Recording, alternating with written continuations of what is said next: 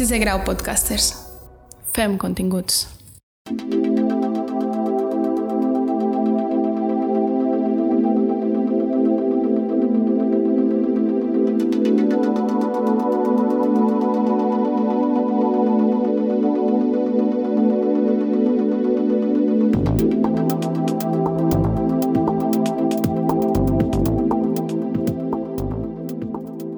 Cambian las épocas, cambian los estilos, pero todas las grandes bandas tienen tres tipos de álbumes.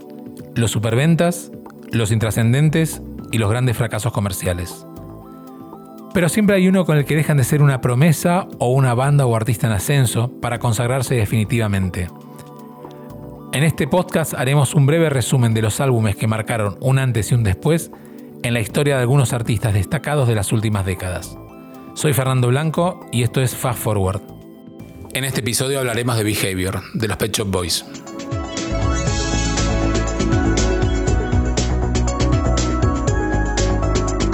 Behavior es el nombre del cuarto álbum del grupo inglés de pop electrónico Pet Shop Boys. Se grabó entre mayo y junio de 1990 en Múnich y Londres y salió a la venta en octubre del mismo año. No sé qué confianza le dais normalmente a las encuestas publicadas por revistas cada tanto cuando hablan de música. Pero Squire, que para algunos es el Nova más de la cultura pop y para otros es una simple revista masculina de peluquería, considera Behavior como el sexto mejor álbum de los años 90. Todo y así, 1990 en particular fue un año bastante interesante en lo que hace a lanzamientos discográficos. Se me viene a la cabeza la maravilla aquella de Listen Without Prejudice de George Michael o incluso El ritmo de los santos de Paul Simon. Después de conseguir algunos éxitos con sus anteriores álbumes, los Pet Shop Boys tenían libertad para experimentar. Este álbum no tiene quizás melodías tan fáciles como otros del dúo, pero la banda estaba en su mejor momento, creando un álbum musicalmente profundo y con letras sugerentes y poéticas. Fue producido por Harold Faltermeyer, que si a alguien le suena el nombre, es porque era un músico y productor alemán muy famoso en la década de los 80, sobre todo porque fue quien hizo la banda de sonido de algunos de los blockbusters más potentes de la década, entre otros Top Gun y el detective suelto en Hollywood o aquella saga de Eddie Murphy que no, no recuerdo cómo se llama en inglés. Algunas de las bandas de sonido que hizo Walter Meyer las hizo incluso en colaboración con, y me pongo de pie, Jojo Moroder. Y la pregunta es, ¿por qué producir un álbum con el creador de un sonido tan 80 cuando se está entrando a los 90? El tema es que la idea de Tennant y Lowe era utilizar sintetizadores analógicos en una época en que lo digital era lo predominante, y justamente Faltermeyer era un experto en este tipo de instrumentos. Tengamos en cuenta que el disco anterior de los Pet Shop Boys era básicamente digital, porque era introspective, que era un sonido house al 100%. Así que hasta aquí está lo rompedor que fue Behavior desde el principio, desde la concepción.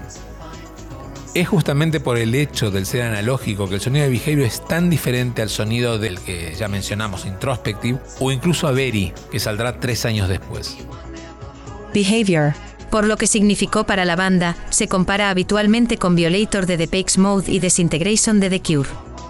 Se suma a su éxito comercial el hecho de ser el álbum de los Pet Shop Boys que manifiesta una verdadera reflexión del momento histórico de su lanzamiento, en 1990 se vivía el periodo más crítico de la epidemia del SIDA. Behavior salió al mercado inmediatamente después de Results, el álbum que los Pet Shop Boys produjeron para Liza Minnelli, y de hecho, según con quien se hable del tema, pueden decir que el sonido del disco de Liza Minnelli es tan Behavior que casi podría considerarse un prólogo de este. Yo he escuchado los dos álbumes miles de veces y realmente no lo creo tan así. Me parece un poco más una comparación forzada a partir de la proximidad de las fechas. Behavior. Es un álbum que trata de pérdidas y melancolía, sobre lo que significa hacerse mayor y sobre los momentos que no volverán cuando la juventud comienza a quedar atrás.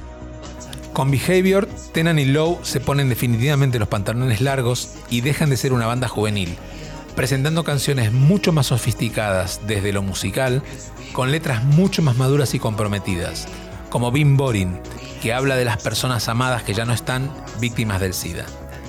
En el apartado Denuncia destaca This Must Be the Place I Wait Years to Live, que explica las experiencias o las malas experiencias realmente de Neil Tennant en su infancia en un colegio católico, tema que él ya había tocado en la letra de It's a Sin.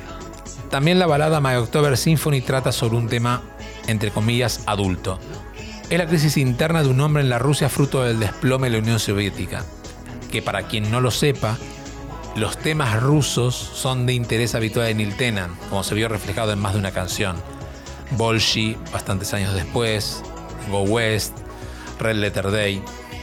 Esta canción, eh, My October Symphony, tiene un invitado excepcional, que es el ex guitarrista de The Smiths, Johnny Marr, quien contaría más tarde con la colaboración del propio Tennant para el proyecto Electronic, junto con el cantante de New Order Bernard Summer.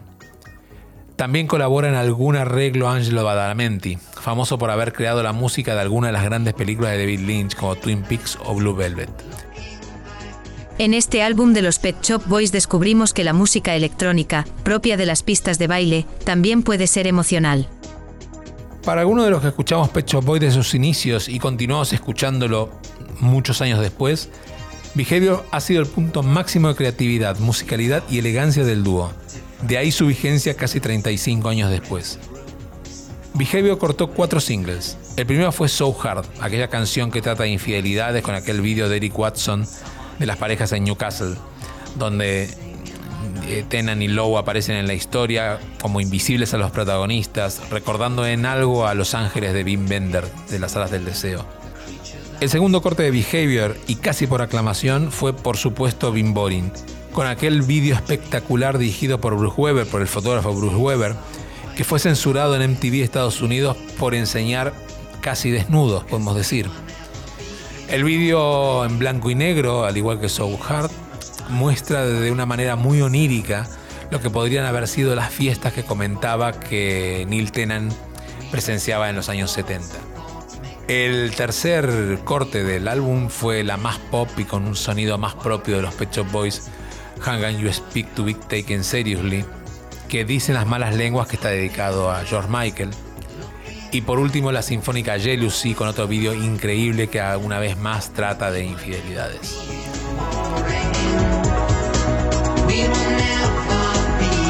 En definitiva, Behavior fue un gran álbum que sirvió para sentar las bases musicales de una banda que hoy en día lleva casi 40 años de carrera.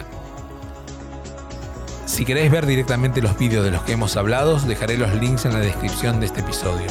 Por último, si no queréis perderos ningún episodio de este podcast, suscribiros en vuestra plataforma de podcast favorita o en YouTube.